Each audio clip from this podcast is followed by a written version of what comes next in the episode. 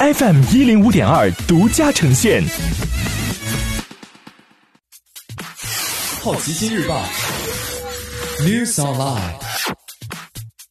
本节目由好奇心日报和喜马拉雅联合出品。今天涉及到的关键词有金融、土地征收审批权、欧足联、阿迪、淘宝、雀巢。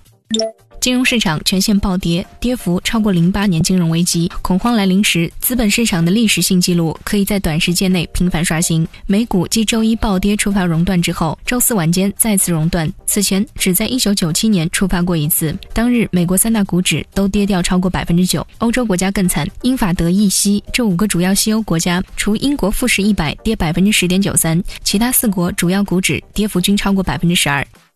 国务院在八个省市试点下放土地征收审批权，期限一年。中国国务院将在八个省市试点一项跟审批土地征收、使用性质转变等有关的政策。在这份关于授权和委托用地审批权的决定中，国务院允许北京、天津、上海、重庆、江苏、浙江、安徽和广东可以自主审批辖区内的永久基本农田转为建设用地、土地征收等事项，期限一年。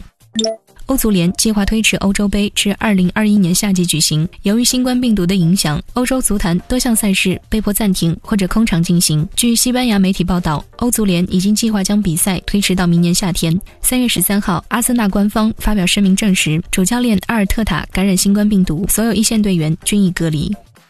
今天你不能错过的其他新闻有：阿迪达斯预计第一季度营收大减；二月乘用车销量退回十五年前水平。雀巢聘请摩根大通协助出售银鹭食品集团，淘宝成立直播事业部，香港许留山因欠租申请清盘，加州、佛州、巴黎迪士尼乐园因为疫情关闭。以上就是今天好奇心日报 New Sunlight 的全部内容，也欢迎你把刚才的收获告诉周围的朋友。好奇心日报 App 高颜值新闻媒体，让好奇驱动你的世界。我是施展，下次见。